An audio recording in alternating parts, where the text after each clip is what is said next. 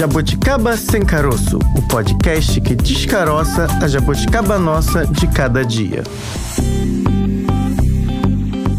Olá, jabuticabers! Quarta-feira, faltam só dois dias para o fim de. Eu achei que era aquele negócio do horário de verão, que nem existe mais, não, né? não tem mais. Foi- Faltam dois dias para o fim do horário de verão. Não, faltam dois dias para você se jogar, Ah, para você cair, tá. cair de felicidade. Levantar. Levantar, ser feliz, ir à praia se tiver sol, ficar em casa com o pé pro alto se tiver chuva. Isso. Mas ainda estamos na quarta e, portanto, precisamos falar de coisa séria. Vamos falar de coisa séria, Francine Augusto? Por favor, Bárbara Pereira. Hoje o nosso assunto é você que tá ouvindo a gente. Já jogou um joguinho pirata? Pois é, mas não pode não. Esse é o nosso assunto Não de hoje, pode, Bárbara. não. Você puxando a orelha do ouvinte Não jabuticaba. pode não, amigo, amiga, amigues, não pode. Vamos lá. Mais uma jabuticaba? Francine Augusto. Diga-me tudo. Os videogames a gente sabe que são uma febre no mundo todo. Verdade. Todo mundo passou a jogar e muito. No Não é celular o- também, teve a hora um É. joguinho diferente. Aquele barulhinho no meio de uma reunião. Pli, pli, pli. Jogo da cobrinha. É, eu, Eu adorava. Ai, o jogo da cobrinha. Ia lá e tentava, passava de fase. Pra mim era a única graça de ter aquele telefone tijolão era o jogo da cobrinha. Olha, não sou dessas, não. Mas tudo bem, eu entendo quem joga. Ali é uma forma de extravasar É também, né? Um passatempo, enfim. Eu entendo, super entendo. O brasileiro gosta. do jogo da cobrinha. O brasileiro gosta de todo tipo de jogo, Fran. ah, entendi. O Brasil está em décimo lugar na lista dos países que mais geram receita Nossa. com o negócio gamer, com esse universo gamer. O levantamento da Newzoo, que é uma plataforma especializada em dados de games, mostra que esse negócio gera muita grana, muita Papo grana. de bilhões. Papo de bilhões. Hum. 200 bilhões em todo o mundo. Bi, gente, eu não tô falando de mi, não, é bi. 200 bilhões. E aqui no Brasil, esse volume é cerca de 2 bilhões e meio de reais por ano. É muita grana envolvida, a galera jogando cada vez mais, isso todas as idades, né? Antigamente, ah, coisa de criança, adolescente. Não. tem isso, é homem, mulher, sim, as mulheres estão envolvidas em um número significativo também nos jogos. E a tendência, Bárbara, é de crescimento, porque o número de jogadores cresceu 27% nos últimos cinco anos. Muito interessante. Eu não participo mais, porque nem tem mais o jogo da cobrinha nos celulares. Eu, eu gostava muito mesmo. Na internet a gente consegue baixar, mas sempre baixando de um local seguro. Bom, é por aí, né, Fran? Porque a É. gente vai chegar agora no outro lado dessa moeda. Hum, tá vendo? A pirataria, porque esse mercado também cresce. Caramba. E muito. Na mesma velocidade Na que os mesma jogos, né? proporção, né, Fran? A gente sabe, a gente circula aí pela cidade e conhece bem, né? É, ali na parte do camelódromo, Oh. né? Você tá passando ali, você é abordado, você vê um jogo com desconto absurdamente, assim, quase dado. Quando você olha na loja e recebe aquela oferta ali na hora que você passa, obviamente alguma coisa estranha está acontecendo. Quem acha que está sendo bem espertinho, ai, vou baixar aqui o jogo craqueado, eu nem conhecia esse termo, achei diferente, craqueado. Você pode estar sendo esperto, que obviamente de esperto não tem nada, vai se dar mal, como Bárbara gosta de dizer, arrumando sarna para se coçar, como diria o velho ditado. Você tá dizendo que eu gosto de ditados antigos, Francine? não, você é sapiência em pessoa, Bárbara. Meu Deus do céu. Hoje ela tá jogando confete. Mas olha só, você ouvinte, essa é uma prática que traz inúmeros riscos. A gente É. tá rindo aqui, brincando, porque jogo nos leva a pensar em brincadeira, É né? verdade. A gente brinca, claro. O jogo também. É a tendência que ele faça isso, proporcione isso a você. Distrair, deixar mais leve. Mas tem jogos educacionais, Tem, né? Tem. Dinâmicos. Agora, se você usa um craqueado, você pode ter aí, é uma dor de cabeça, essa sarna aí pra se coçar, porque junto com o piratinha ali, vem algo dentro daquela caixinha que você não sabe e pode, inclusive, permitir aos hackers acesso aos seus dados bancários, a sua continha. o Ainda seu- mais se a gente colocar no celular, que Nossa, hoje em dia tem tudo, tem aplicativo de banco, fazemos Pix, transações, e-mails, e-mail tudo. corporativo. O esperto dos 10 reais num jogo pirata pode se tornar o alvo lá na, quando você vai fazer aquele boletim de ocorrência, olha, levaram tudo, meu, né? Por, Como assim? Por causa de 10 reais que você jogou, comprou ali o jogo na esquina. Mas enfim. Não vale a pena. Não, não vale. Por isso, antes da gente conversar com um especialista sobre os motivos, claro, é óbvio que deve-se evitar baixar jogos piratas, mas antes da gente conhecer ali mais aprofundadamente as questões técnicas, né, relativas a esses jogos, como é que pode acontecer, de que forma você pode ter os seus dados aí corrompidos, enfim, uma série de fatores aí negativos aí de você baixar um jogo pirata, esse especialista vai explicar tudo pra gente. Mas antes disso, a gente vai conhecer a história de quem mergulhou de cabeça nesse universo gamer. E não baixou joguinho pirata. Esse é campeão de verdade. Só quem vive é quem sabe. Para entender um pouquinho pouquinho mais a respeito desse universo que eu confesso que não tenho muita assim familiaridade do universo gamer. Meus primos, os mais jovens da minha casa sabem tudo. Eu, negócio que tá online, tá em rede, não tá. É bom que aqui nesse podcast eu aprendo cada dia mais junto com a Bárbara. A gente conversa com o Daniel Marinho, ele é gamer, sabe tudo. Daniel, hoje eu vou deixar só você falar, eu e Bárbara ficaremos caladinhas, porque quem vai dar aula sobre esse universo pra gente aqui é você. Seja bem-vindo, viu? Obrigado. Conta pra gente, Daniel, como é que você, né, despertou para jogar esse universo que é algo muito recente. A gente sabe que tem hoje em dia campeonato. É uma profissão, a gente pode dizer assim, né? Esse universo gamer. É, então assim, eu comecei muito novo, comprando console, depois eu jogando, pedindo pra minha mãe pra comprar também. Então, comecei assim no Mega Drive, que era um console muito antigo, depois pro PlayStation 1 e por aí vai. Então, já no, no começo, já no PlayStation 1, eu já gostei muito, porque como eu posso dizer, eu sempre fui fã de filmes, séries e animações. Então, um jogo é, é basicamente isso tudo, mais a questão do gameplay, que é você controlar o personagem e fazer várias outras coisas. Então, isso me, me deu uma vontade muito grande né, de continuar jogando e por aí vai. Então, eu jogo até hoje, tenho 24 anos, então sou fã, né, eu acompanho é, alguns cenários de esportes, de alguns jogos, né? Então, por exemplo, Rainbow Six já teve campeonato presencial aqui no Brasil, já teve campeão mundial brasileiro. Então, eu acompanhei na época, já vai uns anos, acho que foi uns dois anos isso. Então, eu acompanho um pouco disso. E falando, por exemplo, de jogos especificamente, que eu já joguei, assim, tem jogos antigos, mas minha paixão sempre foi por jogos de história. Né? Normalmente a gente divide entre jogos de história, single player, e jogos multiplayer, que é onde tem mais gente por tempo, né? Então, os maiores jogos mais jogados são Fortnite, CSGO, tem o League of Legends, agora tem o Valorant, tem o Rainbow Six. Então, esses jogos são todos multiplayer e tem toda essa cama de jogadores jogando sem parar de jogos eh, durante anos. E são esses jogos que acabam tendo campeonatos, campeonatos presenciais, online, e aí toda essa fama sobre eles. Dan, aqui é Bárbara falando, já tudo bem? Íntimas, Dan? né, é, Dan? Já estamos íntimas, Dan. É, você é de uma geração, então, embora você seja muito novo, que foi ali jogando, experimentando, né? Jogando, experimentando e indo para um jogo, indo para outro jogo. Hoje já tem formação para virar um gamer? Existe formação específica para isso? Ou continua igual para todo mundo? É, é dessa forma: é jogar e ver qual é a sua performance e depois ir avançando essas etapas? Eu jogo mais casualmente. Eu, eu simplesmente seja um jogo que me agrada e vou jogando.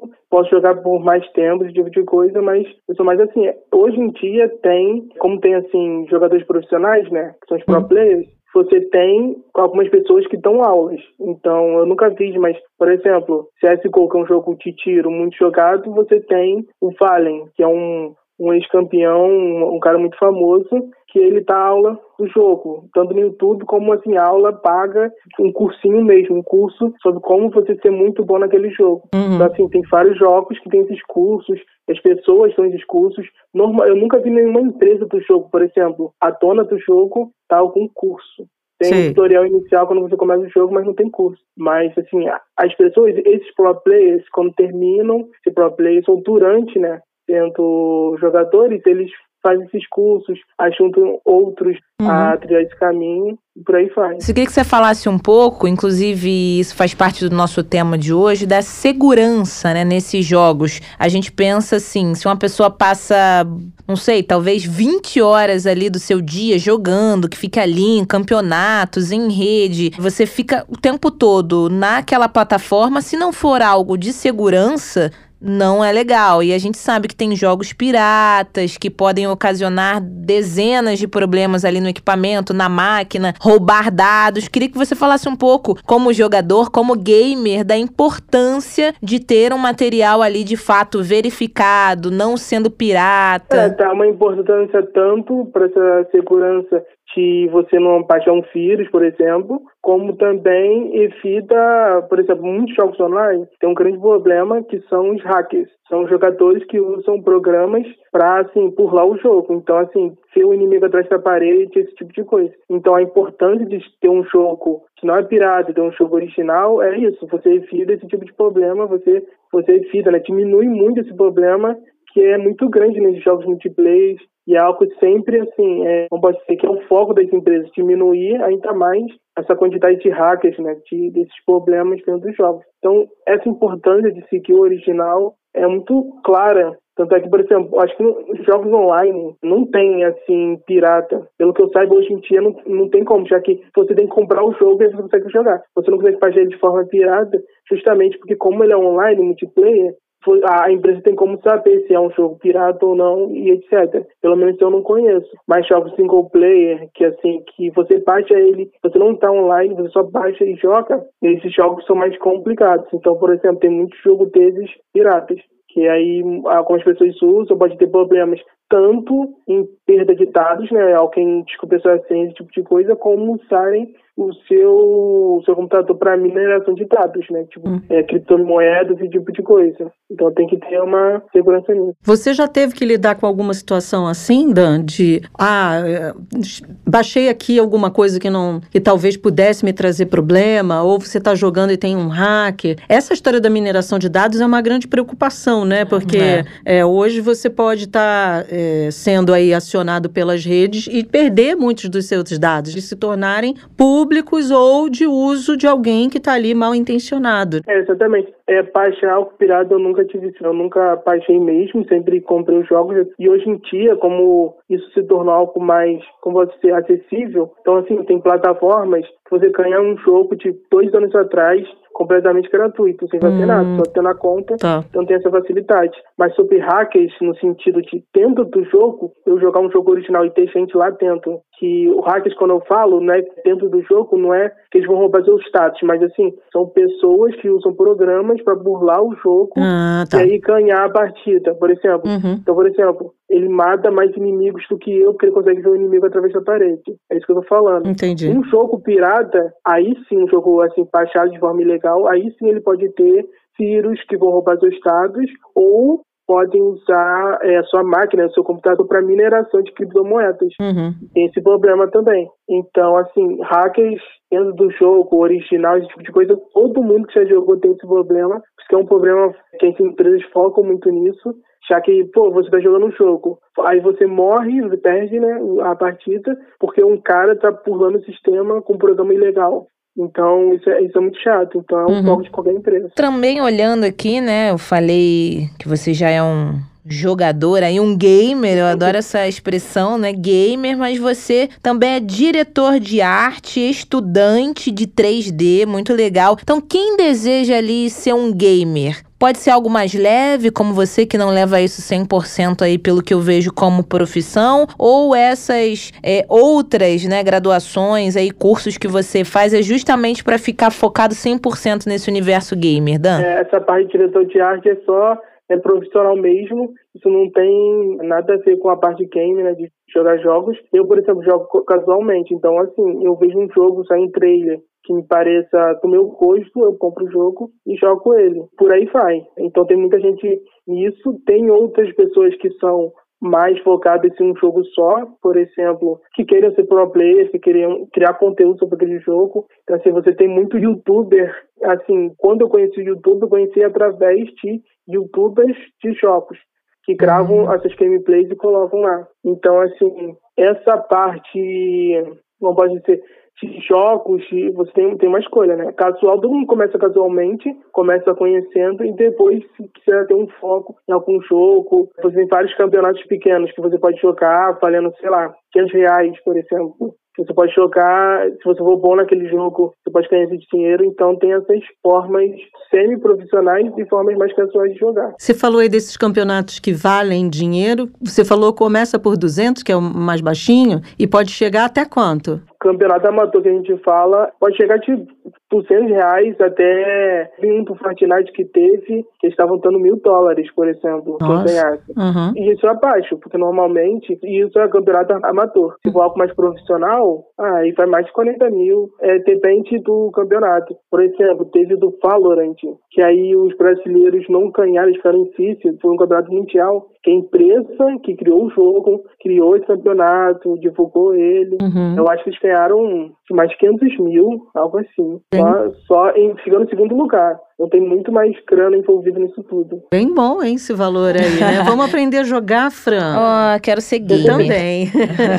Quanto joga, em média, uma pessoa para até no amador? Né? Eu tô é, aqui. algumas horas de treino, É né? isso que eu queria saber, assim, se eu sou, tô no amador, mas eu, em média, do meu dia, preciso jogar o quanto para poder chegar ao menos um campeonato amador? Inclusive, muita gente que joga campeonato amador é muito novo. Lá, Aham. um moleque de 14, 13 anos. Então, esses têm tempo de sobra, né?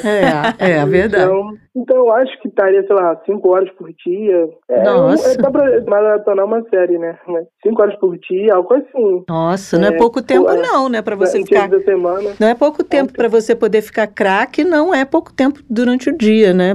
É, pouco se tempo. dedicar, né? Exatamente. E às vezes os pais podem, poxa, mas tá ali jogando videogame, poderia fazer algo útil. Já pode ser uma capacitação para uma futura profissão. Eu gostei do que você falou, Dan, que nesse universo, quando a gente fala universo gamer, a gente só pensa no, no cara ou na menina que tá ali na frente do computador jogando, mas tem todo um cenário por trás também. Você pode querer, talvez, criar jogos. Não, não, eu quero trabalhar, mas eu vou criar arte, eu vou fazer determinada parte do processo. Então, não, é algo mais vasto, não fica só ali no jogador, né? Dentro do universo gamer, você pode ter outras atribuições também, né? Exatamente, assim, tem muita gente que começou jogando jogos e quis ser, por exemplo, design gráfico, ilustrador, é, modelador 3D, então assim, até criar jogos. Eu acho que, tem um boom de cursos, né, de faculdade sobre jogos, até no Brasil, tem muita gente querendo por causa desse amor pelos jogos, para criar um jogo e etc. Tem várias empresas, assim, criando jogos no Brasil mesmo, jogos pequenos, né, não tem o mesmo investimento de lá fora, mas também tem isso. E sobre assim, a parte de pro player, que é focada mais no cenário, o cara ser o jogador, tem muita gente que começa desde novo jogando. Então, assim, e fazendo esses campeonatos amadores. Então, Free Fire, que é um jogo de celular, que todo mundo tem um celular, né? Então, teve muito moleque novo de favela, né, de comunidade, que ganhou muito dinheiro com isso. Está estruturado isso como profissão, né? Por exemplo, você tem pro player que você pode jogar os campeonatos. Mas muitos, além de jogar os campeonatos, fazem streams, que são lives jogando o jogo para todo mundo ver. Aí você tem lá inscrições que você vai ganhar dinheiro com isso. Então, tem várias formas de você profissionalizar é, esse, mundo, nesse universo de jogos. Tem menina envolvida, Dan? Pelo, pelo que você já acompanhou aí, que você viu, que você já jogou, esse universo é mais propenso aos jovens homens do que às jovens mulheres? Então, especificamente, mulher quanto homem. Hum. Só que nessa parte de pro player tem, tem claramente tem uma questão, né, de todo um problema que simplesmente, como pode dizer, não, não chamam, porque não chamam mulheres para esses times. Então, por exemplo, os campeonatos são mistos, normalmente, os maiores campeonatos são mistos, ou, ou seja, pode ser homem ou pode ser mulher, só que tem uma mulher no campeonato inteiro, entendeu? E a questão de habilidade. Que, por exemplo, uma coisa que os competições criaram também são campeonatos femininos, que são né, só para mulheres, mas só que isso é num, numa ideia de eu vou dar visibilidade para as garotas, mostrar que elas são boas, e aí elas vão para um time misto, né? Que é um campeonato maior, que vai ganhar mais esse tipo de coisa. Só que isso acaba não acontecendo, elas acabam ficando só nesse campeonato feminino. Então, assim, em quantidade de pessoas jogando, tem muita mulher, tipo, muita, muita, tipo, no mesmo nível, ou talvez em alguns jogos mais mulheres jogando um jogo específico do que homens. Por exemplo, League of Legends, Overwatch, eu acho que são jogos que tem mais mulheres que homens, então tem muita mulher, mas que tem muito machismo, tanto dentro do jogo de ofensas contra mulheres, como nessa parte mais profissional. Agora, Dan, você falou dos jogos aí que são criados aqui, né, produzidos, idealizados no Brasil, tem os jogos lá de fora também. Ainda falta muito para esse mercado aqui dos jogos nacionais explodirem também, ou eles já estão ali no top ali entre os queridinhos ou os jogadores, os gamers como você, preferem ainda outros jogos com outras temáticas ainda internacionais? Como é que tá aí esse mercado? Você como jogador, gosta sim, tem ali o seu jogo brasileiro preferido ou ainda são os internacionais aí que ficam na lista? As criaturas, né? brasileiras, elas, elas têm um problema que é a falta de investimento. Então, eles não são jogos tão grandes como são os lá fora. Então, assim, hum. assim, dando um exemplo, um filme da Marvel, 500 milhões para ser feito. E isso, para um jogo é, lá fora, é pouco. Então, assim, eu vou. O jogo mais sentido do mundo foi o GTA V, que acho que no mesmo, em sete horas de lançamento, em 2013, eles conseguiram, se eu não me engano, 800 milhões só em sete horas de lançamento. Então, eles investem muito num jogo grande e, assim, blockbuster, né, lá fora, e aqui não tem esse investimento. Seja por, é, não tem, não tem como ter esse investimento. Não tem filmes e também não tem jogos. Uhum. Então, as criadores de jogos aqui, elas focam mais em jogos indies, que são jogos menores, com baixo orçamento, e são bem legais, assim, eu eu tenho um aqui que eu baixei para jogar, não vou lembrar o nome agora, uhum. acho que é Dandara, eu acho, Epic Games, então é um jogo de história menor do que tem lá fora, em questão de tempo de jogo, e só que não deixa a desejar na questão de história.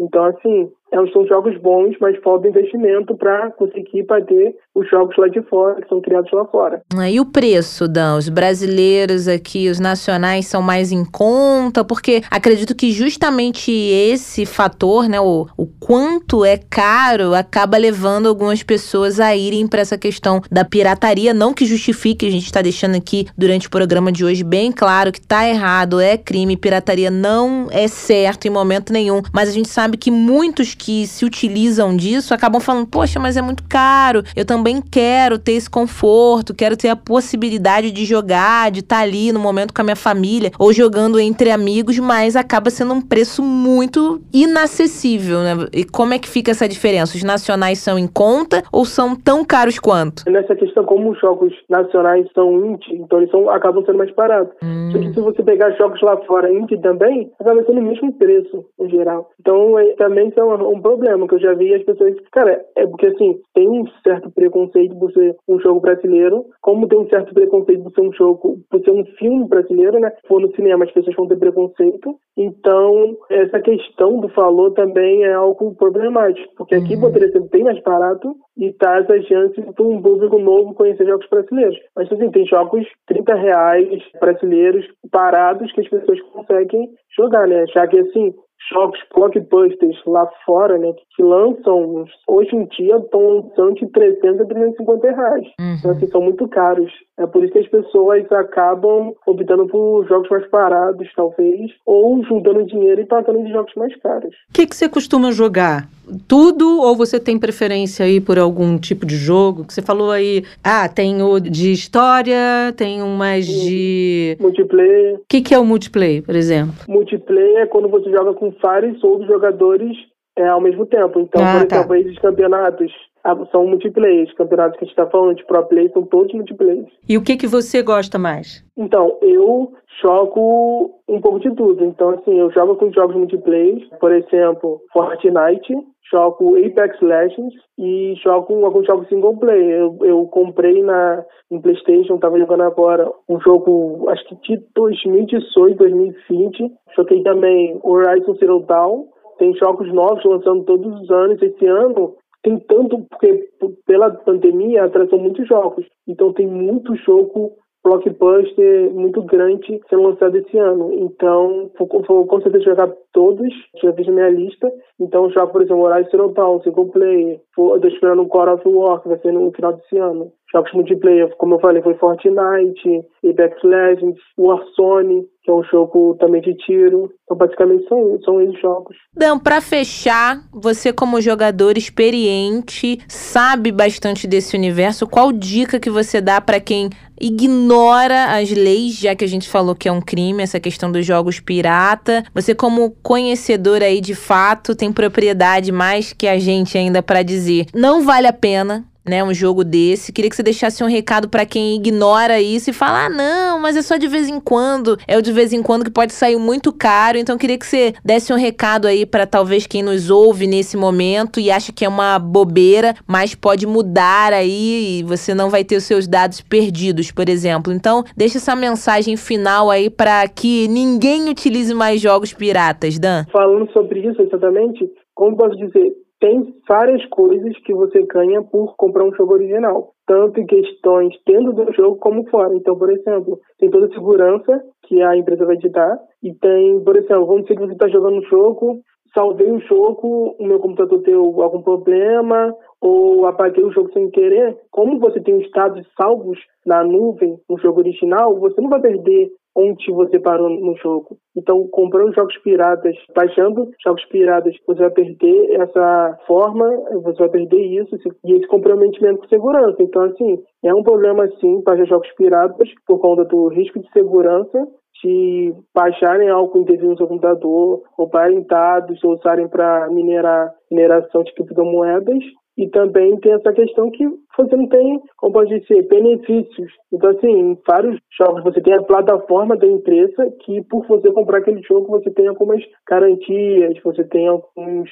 tem dinheiro dentro do jogo, por exemplo, tem isso também alguns jogos multiplayer, e você ganha uma moeda naquele jogo e pode gastar lá dentro comprando coisas cosméticas, skins, esse tipo de coisa. Então, o ideal mesmo e o, é, e o certo é comprar um jogo original que você vai ter uma série de benefícios que vai valer a pena no final das contas. E foi ótimo falar com vocês.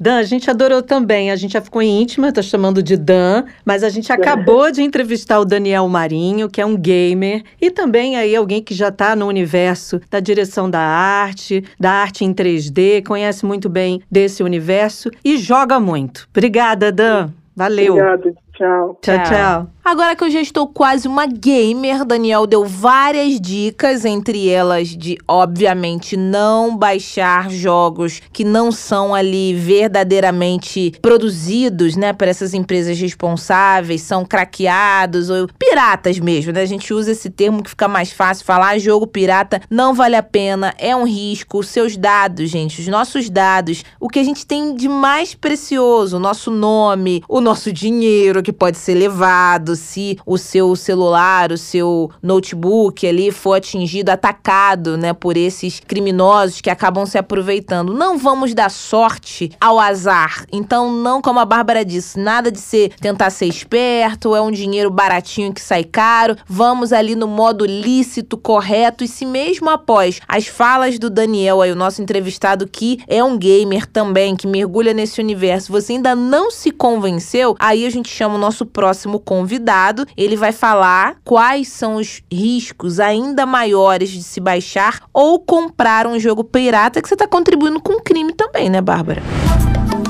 Para onde vamos? Para conversar conosco a respeito desse assunto, convidamos o Daniel Barbosa, especialista em segurança da informação. Daniel, muito obrigada. A gente fica feliz de ter você aqui no nosso podcast. Seja muito bem-vindo, viu? Muito obrigado, eu que agradeço o convite. Daniel, a gente quer tirar algumas dúvidas né, necessárias, importantíssimas a respeito de pirataria, principalmente envolvendo jogos. A gente é, observa nas ruas, é comum essa venda ilegal. Primeiro que pirataria já é crime, tá errado, mas queria que você explicasse aí tecnicamente né, os problemas de se lidar com esse tipo de jogo e o que pode causar, né? Bom, existem uma série de problemas que podem ser provenientes de, de pirataria. O primeiro deles é que você não vai ter o software que você estava imaginando. Então, por exemplo, você compra um jogo, acredita ser o jogo que, que você almeja, só que na verdade ele tem softwares ocultos dentro dele que fazem com que o seu computador se infecte com algum tipo de ameaça. Esse é o principal. Às vezes até roda o jogo, só que tem softwares por detrás que começam a monitorar o que o seu computador está fazendo ou até infectam ele com ransomware e você não consegue mais continuar utilizando ele. A outra característica que pode acontecer perante a, ao uso de um software não legítimo, no caso um jogo, é fazer com que o seu computador se comporte de forma anômala. Por quê? O software, né, de um modo geral, é pensado para funcionar com todas as suas características, seja de proteção, seja de desempenho. Fazer com que esse jogo funcione craqueado, que é como o pessoal costuma chamar, altera o funcionamento dele com, às vezes com alguma biblioteca interna, às vezes com alguma característica de desempenho, que pode acabar comprometendo o restante do sistema. Esses são os dois principais pontos. Aí fora, uh, os jogos agora estão, os jogos são cada vez mais online, então as fabricantes de jogos costumam ter um crivo sobre o que está sendo rodado e se eles identificarem que você está utilizando software pirata, eles podem banir sua conta e aí acabou o jogo de vez. Sai caro, né? é. Costuma sair mais caro. Agora, Dani, Daniel, você já deve ter ouvido falar muito essa expressão, né? Porque tem sempre alguém na família que diz: Ah, eu tenho lá um sobrinho que mexe com a internet. Um especialista. Especialista, que se acha muito esperto e acha que ao craquear, ele tá. Eu sei craquear, eu sei fazer e ninguém vai me pegar. Até esses que um, são um pouquinho mais avançados nesse universo aí da internet, né? Dos jogos, enfim, de baixar coisas, ele pode ser pego pego ali por alguém mais esperto do que ele. Porque para um esperto tem sempre 10 mais espertos do que ele, né? E aí, queria que você falasse, inclusive, disso. Que as pessoas que acham que estão fazendo algo, como a Fran já falou, já, pirataria é legal, ponto. Mas se estão fazendo algo que ela sabe que está fazendo algo, no fundo, no fundo, também essa pessoa pode entrar aí em alguma furada, né? Com certeza. Normalmente, tem, tem dois tipos principais de pessoas que fazem isso. As pessoas que fazem mais na inocência para ajudar algum familiar, alguma coisa coisa assim, e pessoas que realmente trabalham vendendo software pirata. Uhum. normalmente essas pessoas só disseminam o software pirata, elas não realmente criam, desenvolvem aquele crack, desenvolvem aquela, aquela forma de burlar o sistema. E eles pegam, obviamente, de alguma fonte. Essa fonte normalmente já é bem maliciosa e acaba também gerando uma série de problemas para quem realiza esse tipo de trabalho. Não é só para as pessoas que ele está disseminando o software, mas também para quem baixa para trabalhar com isso, porque é como você disse, né? Sempre tem um mais esperto, sempre tem quem desenvolve o software, às vezes a pessoa vai testar ou a própria forma de download já contém algum tipo de ameaça para comprometer já a primeira pessoa que está baixando, mesmo antes de efetivamente instalar. Então, sempre os criminosos sempre dão um jeito de atingir o máximo de pessoas possível. Então, seja a, a pessoa que vai ter o intuito de disseminar isso aí, seja mais ali eles acabam conseguindo enganar para tirar algum tipo de proveito, às vezes roubar uma série de informações, às vezes instalar, como eu havia dito, um software que vai ficar rodando em segundo plano, monitorando tudo que está acontecendo ali, roubar informações. Sempre vai ter alguém um passo à frente para conseguir comprometer o ambiente se não estiver adequadamente protegido. Por que que fazem isso? Obviamente porque tem quem compre, né? Senão iam ali fazer essa pirataria e ia ficar por ali mesmo. As pessoas deveriam sempre optar pelos jogos ali oficiais. E por que que é tão caro, né? Às vezes a pessoa ali tem um pouco quer se divertir, gosta de jogar ali o joguinho tal, é fã. Só que quando ele olha no orçamento, caramba, não dá, então acaba indo pro pirata mesmo sabendo que não é algo lícito. Tem alguma explicação, não sei, a tecnologia aplicada, ou se é 5K, 10K hoje em dia, né? Parece que tá dentro do jogo. Eu queria entender um pouco dessa dinâmica, o motivo de serem caros esses jogos e ao mesmo tempo também entender como esses, é, essas pessoas, aí, esses criminosos, se podemos dizer assim, conseguem é, roubar, né? Craquear esses jogos. Não tem uma tecnologia avançada dessas empresas para impedir disso? Duas perguntas em uma, né?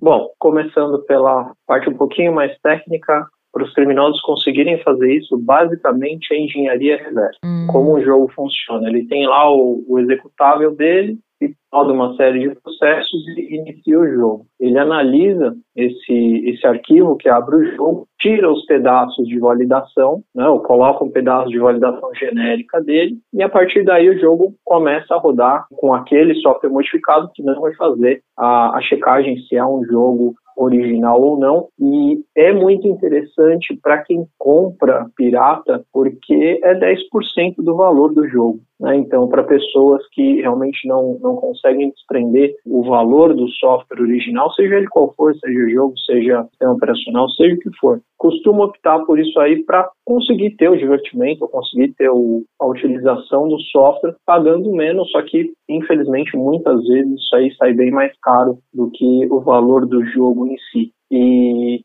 e as empresas cobram o valor que elas cobram pelos jogos, principalmente porque é um trabalho de uma equipe que desenvolve aquilo. Pode parecer um pouco abstrato, mas é como você disse, hoje em dia os jogos são praticamente uma imersão de realidade. É. Você joga alguma coisa, você está dentro daquele ambiente. Se você se focar bastante, você consegue praticamente viver a vida de um, de um personagem. Isso aí, obviamente, gera custo. Não é uma pessoa só que faz, é uma equipe que faz isso aí, que pensa em cada detalhe então isso aí acaba custando, acaba trazendo um, um custo para o software que para manter uma empresa desse tamanho com aquela qualidade de jogo exige que o software custe X reais, não sei quanto está um, um, jogo agora, que faz tempo que eu não, não jogo, mas traz um custo que é para manter a estrutura e conseguir continuar fazendo jogos de excelente qualidade. Quem compra esse, esse software pirata também leva essa empresa, porque ela eventualmente vai ter um, um problema para continuar mantendo as suas atividades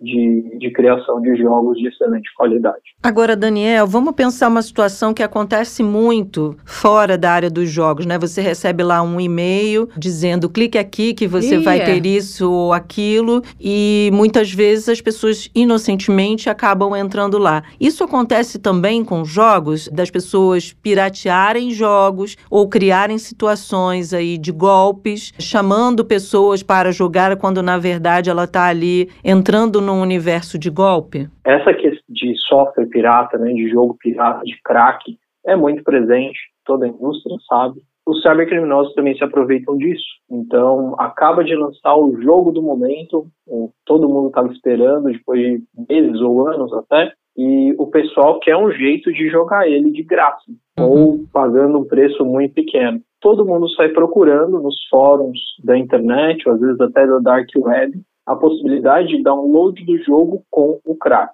Obviamente, os criminosos vão forjar alguma coisa com tamanho parecido com o que o jogo teria, puramente de arquivos maliciosos para contaminar essas pessoas que estão ávidas para jogar esse novo jogo. Isso aí acontece demais, não é nem crack. Todo o conteúdo do jogo é um arquivo malicioso. Uhum. Não, não passam para frente nem como uma possibilidade de jogar o jogo modificado. É realmente uh, o jogo inteiro pronto para ser jogado, só que na verdade é, é puramente arquivos maliciosos. Então isso aí acontece demais. E aí roubam o quê? É capaz de entrar no seu computador e levar Banco. o quê? Em geral, eles aplicam algum tipo de software que rode em segundo plano que não seja percebido, então ele torna a máquina da vítima um zumbi. Ele às hum. vezes ele nem percebe que, que alguma coisa está acontecendo, só que ele vê todos os arquivos, vê tudo que é digitado, e a outra vertente que costuma trazer um retorno financeiro mais rápido para os criminosos é o ransomware. Então ele criptografa a máquina inteira da pessoa, fala, olha, agora para você conseguir acessar tudo que você tinha, você me paga uma quantia X, formata e reinstala. E costuma ser muito efetivo, né? principalmente nessas grandes divulgações de jogos, os criminosos conseguem, infelizmente, muitas vítimas divulgando informações dessa forma, disfarçando os malwares de um novo jogo querendo. Para o pai, a mãe, o responsável que sempre tem o seu celular levado pelo filho para não me presta aqui para jogar ou até para distrair ali o filho, dar o celular. Quais são os cuidados, Daniel, que a gente precisa ter? Porque às vezes para deixar a criança ali o adolescente menos entediado, o pai, a mãe libera ali o telefone, não sabe, talvez ali inocentemente, diferente de quem compra, né, propositalmente um jogo pirata, a criança pode entrar ali, clicar em alguma alguma coisa, o pai e a mãe também não sabem mexer, quando vai ver tem algum sistema malicioso ali no seu celular, no seu notebook. Como quem tá ouvindo a gente aqui agora pode se precaver ou então ali, na dúvida, o filho pegou o telefone, o notebook, o que, que eu posso fazer depois para fazer aquela limpeza básica e não correr o risco aí de ser lesada, né, por alguma página ou algo do tipo? É ter controle do dispositivo se a pessoa conhece um pouco mais, dá para fazer meio que manualmente esse controle de, por exemplo, colocar uma senha ou exigir uma senha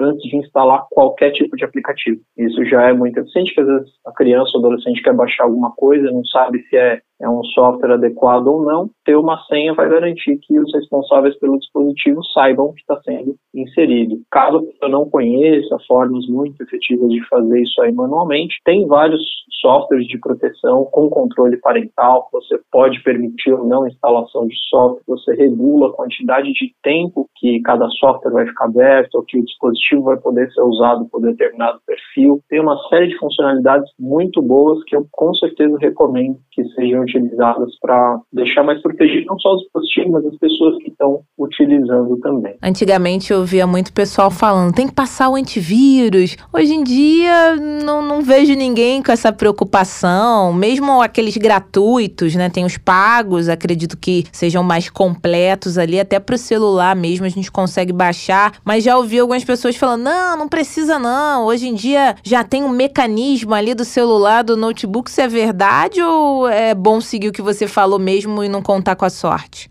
Não existe sorte. Não existe.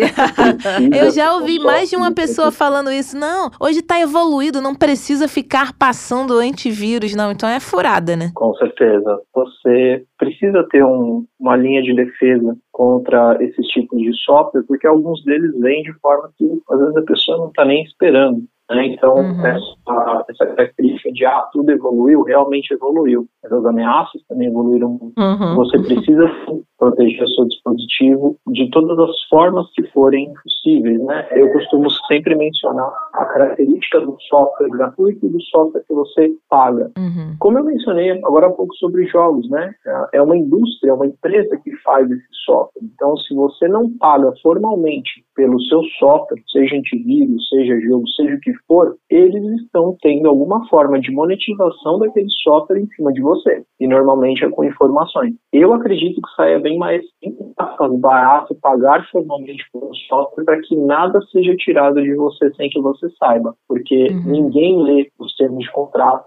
Normalmente eles dizem, falam, olha, a gente está pegando sua informação XYZ para usar para propaganda, para usar para alguma coisa que vai trazer dinheiro para eles, porque a empresa vai ter que se manter. Então, é necessário sim um software de proteção. Boa parte desses softwares de proteção hoje, esses endpoint protection, que tem que ser usados não só nos computadores, mas principalmente nos celulares, tem essa opção também de controle parental. Então, às vezes, a pessoa consegue até um combo de dois por um para deixar o, o, dispositivo aí bem protegido. Tem uma outra questão, Daniel, que é muito importante, que é o papel das empresas. A gente já falou aqui várias vezes, é bom ressaltar o tempo inteiro, isso é crime e, obviamente, as empresas têm aí atitudes em relação a esse crime. Que tipo de punição esse hackeador aí pode ter ao baixar ou craquear um jogo que é legal? Normalmente, o que as empresas de jogos têm feito é tornar cada vez mais as interações online, para trazer um controle um pouco maior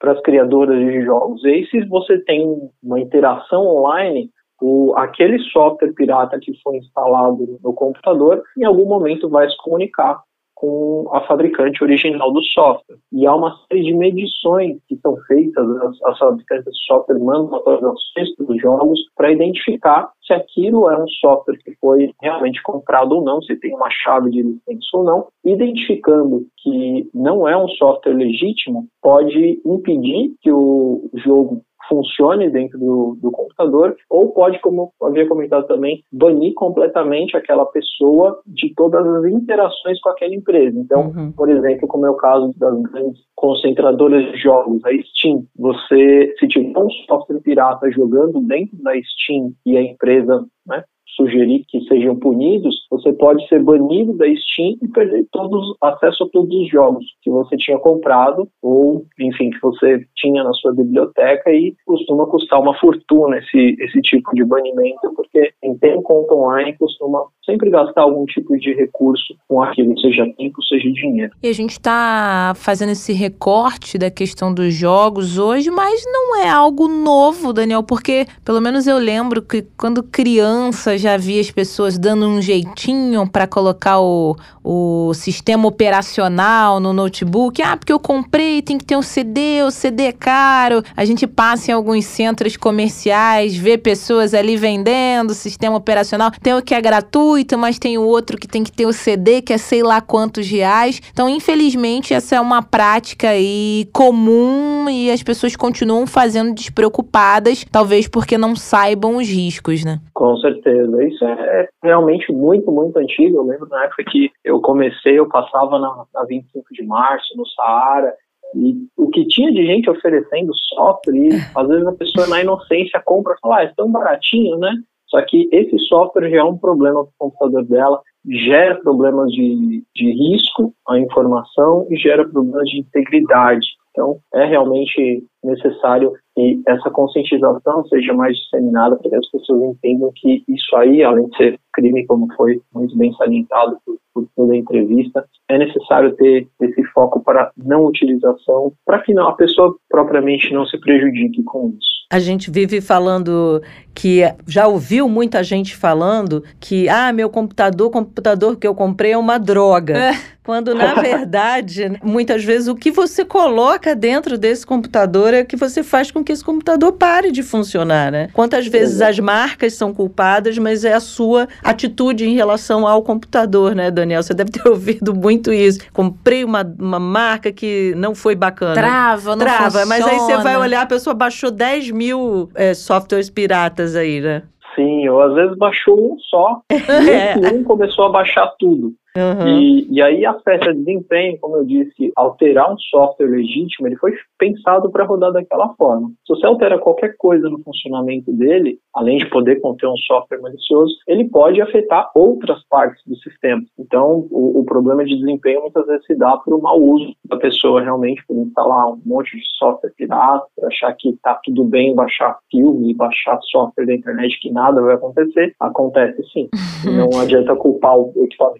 E a gente falou também muito das pessoas que têm consciência que está comprando um jogo pirata, mas sabemos que algumas não, não têm nem noção, quer comprar para um filho, para filha, para um sobrinho, ah, tá ali, foi numa loja física, achando que está comprando ali no mercado legal e às vezes esse jogo tá bonito, tá no plástico, tá fechado, mas não é bem assim. Para quem acompanha a gente agora e já também levou gato por lebre, tem alguma maneira da gente identificar que o jogo, o sistema operacional de fato é o original, é o verdadeiro? Tem algum site que ele consulta ou tem características específicas ali para a gente saber que é o original mesmo? Porque eh, hoje em dia a falsificação, infelizmente, está tão perfeita, tão avançada que acho que até o especialista deve dar uma paradinha assim, mesmo com toda a experiência e tem detalhes ali, talvez um selo que a gente leigo acaba sendo enganado, né? Olha, a principal forma de obtenção de software hoje em dia é diretamente com as fabricantes. Se a fabricante não fornece seja o jogo, seja o software diretamente, ela vende esse jogo, ela vende esse software em grandes plataformas de distribuição, como eu citei, por exemplo, a Steam, que é uma plataforma de jogos muito conhecida, existem algumas outras, a Microsoft tem a plataforma dela, a Sony tem a plataforma dela, você pode comprar diretamente pela plataforma onde a fabricante do jogo que você quer está disponibilizando. Adquirir de qualquer outra forma pode trazer problemas, porque o escopo que eles abrangem costuma ser muito pequeno exatamente por isso. Né? Fala, olha, eu vendo ou diretamente ou naquela loja e é isso. Você não consegue esse software em outras formas. Algumas ainda fornecem jogos para serem vendidos em prateleira, né? em caixinha, uhum. e aí você tem que confiar na loja onde você está comprando. Seja uma loja conhecida por ter vários tipos de produtos, inclusive jogos, sejam lojas especializadas em informática, mas uh, lojas que se saiba que se tenham renome, que estão vendendo software legalizado. São as formas mais, mais adequadas. Fugindo muito disso, você acaba caindo em algum tipo de software pirata, com toda certeza. Agora, Daniel, como a Fran disse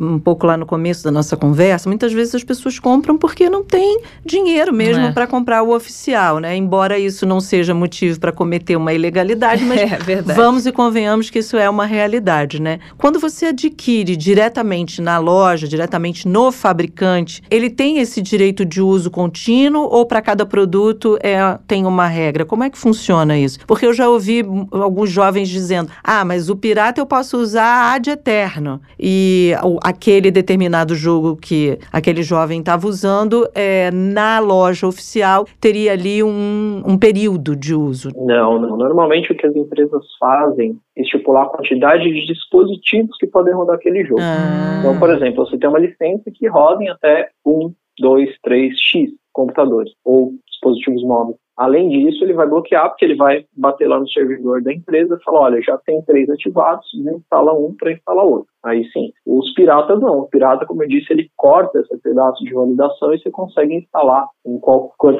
quantidade de dispositivos que você quiser. Mas não é comum. É mais normal que você, você tem essa característica inerente ao software mesmo de uh, rodar para sempre, adquirido você pode utilizá-lo para sempre, apenas com essa limitação de quantidade de dispositivos quando há. Uhum. As plataformas, inclusive, têm feito muito isso. É um login, ou então se está em lugares diferentes, cidades diferentes, porque a pessoa, ah, não, eu assinei aqui, vou passar para minha mãe, para meu primo, para meu sobrinho. Quando você vai ver, tem 50 pessoas, e aí, obviamente, a empresa empresa tá perdendo dinheiro, para ela não é interessante. Na sua cabeça, você não tá fazendo nenhum tipo de pirataria, você tá ali só compartilhando entre os seus. Mas se você for uma pessoa popular, como Bárbara Pereira, que tem muitos amigos, não vai dar certo passar senha para todo mundo. Não é o meu caso, porque eu não sou muito dos jogos, mas. Hum, mas falou aí craquear com é, toda. É, mas a gente conhece por, por ser jornalista e perguntar muito sobre esse tema. Aprendi com o Daniel. Exatamente. Daniel, o brasileiro joga muito, porque eu, por exemplo, tô dando aqui o meu exemplo, né? Não, eu não sou muito fã, nunca fui. É, acho que o meu único jogo na vida foi o Pac-Man. muito bom. Também. Super Mario. É, mas não, Super Mario já tava um pouco mais velhinha, mas o Pac-Man eu gostava daquilo. E hoje virou cult no mundo dos jogos, né? Mas tem jogos, quando você olha algum jovem jogando, são coisas assim. Profissionais, né? é, né? Jovens, tem campeonatos. Tem campeonatos, enfim. O brasileiro joga muito muito? Muito. O mercado de jogos está aumentando no mundo inteiro, de entretenimento digital de modo geral, está aumentando no mundo inteiro e o Brasil não fica atrás, não. O Brasil é um grande consumidor de, de jogos, seja online, seja offline, mas sim, o mercado aqui é muito grande, tem muita gente jogando. Nosso operador de áudio aqui, o Wellington Vieira, nos representa nos jogos. Ele é um gamer. Ele tem levantou até, a mão. É, tem cadeira gamer e tudo. É. Enfim. Opa, cadeira é. gamer eu recomendo. É. Aí, tá vendo? Especialista recomendou, tá falado. Daniel, acabou aqui. Mais uma vez queria agradecer sua participação. Conversa maravilhosa. Acredito que a dica ficou clara. Nada vem de graça, muito menos aí é. o jogo. Na dúvida, tá barato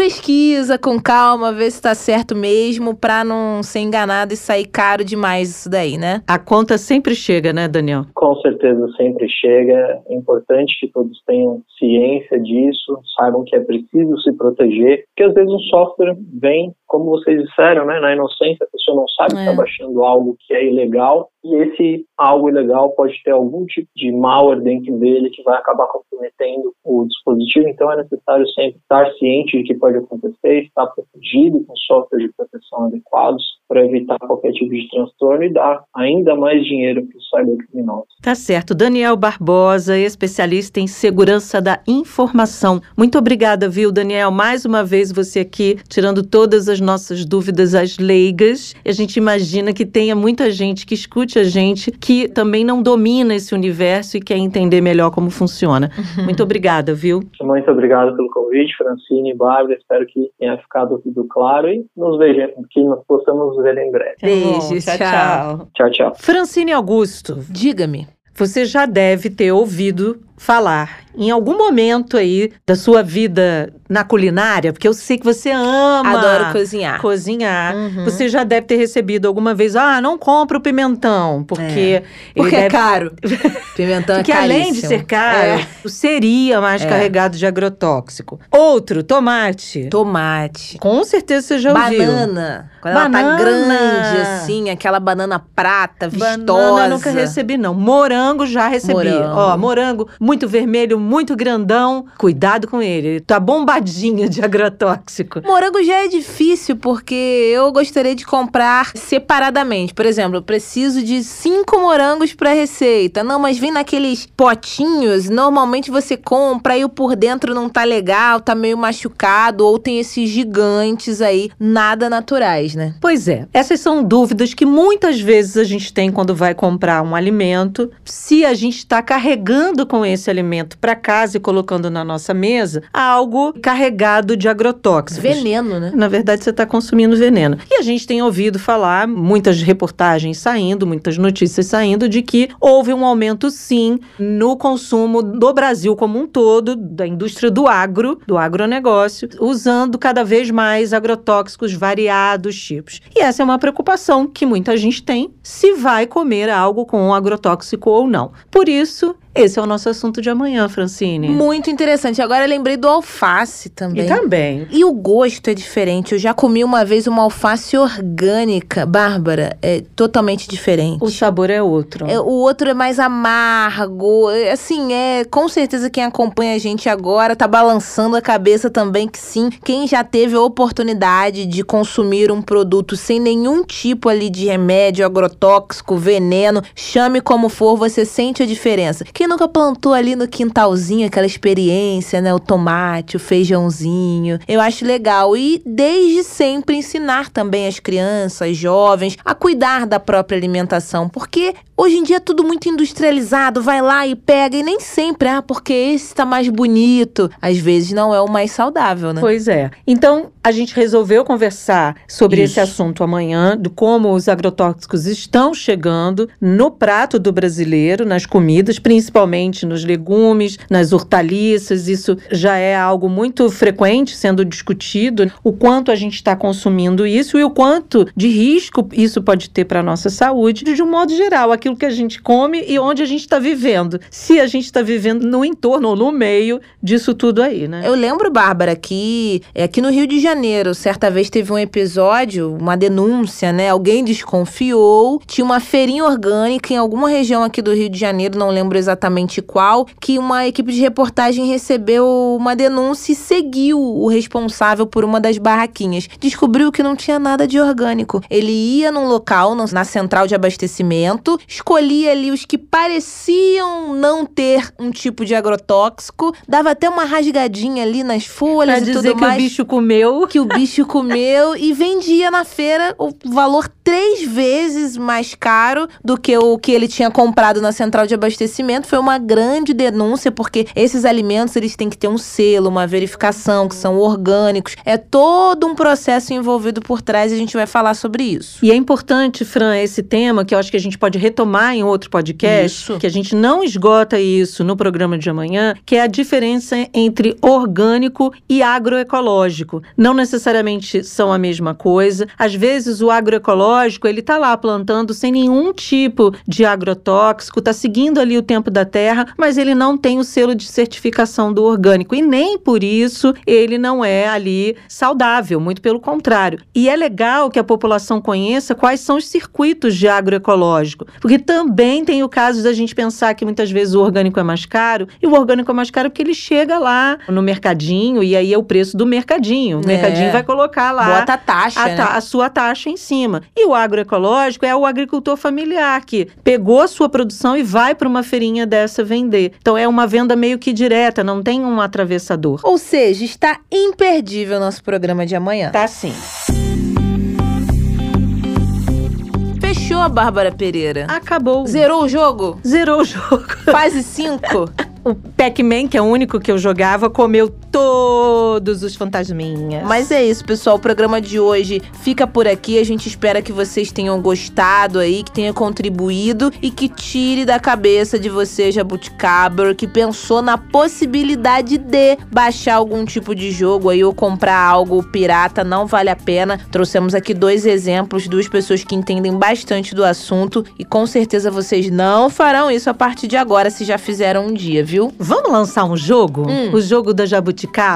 Ai, adorei. Já pensou? Pega no pé. Vamos criar. É, quantas jabuticabas você é capaz de pegar em tantos segundos? Pensei aqui agora. Gostei. Vamos. Ou fazer tipo o jogo da cobrinha. Aí Ai, a Deus, cobrinha lá vai batendo na cobrinha. jabuticaba. Não, esquece a cobrinha. Tá Co- bom, não, então. cobrinha não. Tudo Vamos bem. só de jabuticaba então mesmo. amanhã eu vou voltar sem o jogo da cobrinha. Vamos. Amanhã a gente vai falar de outro risco, Fran. Hum. O risco dos agrotóxicos. Eles estão presentes na nossa comida, obviamente no meio ambiente. A gente vai discutir tudo isso amanhã com duas pessoas especialistas nesses assuntos. O quanto hoje o agrotóxico ou os agrotóxicos fazem parte desse nosso dia a dia nos nossos alimentos e também os impactos do uso do agrotóxico no meio ambiente. Não perde não, porque amanhã está também, como diz Francine Augusto, esclarecedor. Imperdível. Estamos nas principais plataformas. Arroba Jabuticaba SC é o nosso Twitter. Tchau, tchau. Tchau. Jabuticaba Sem Caroço, o podcast que descaroça a jabuticaba nossa de cada dia.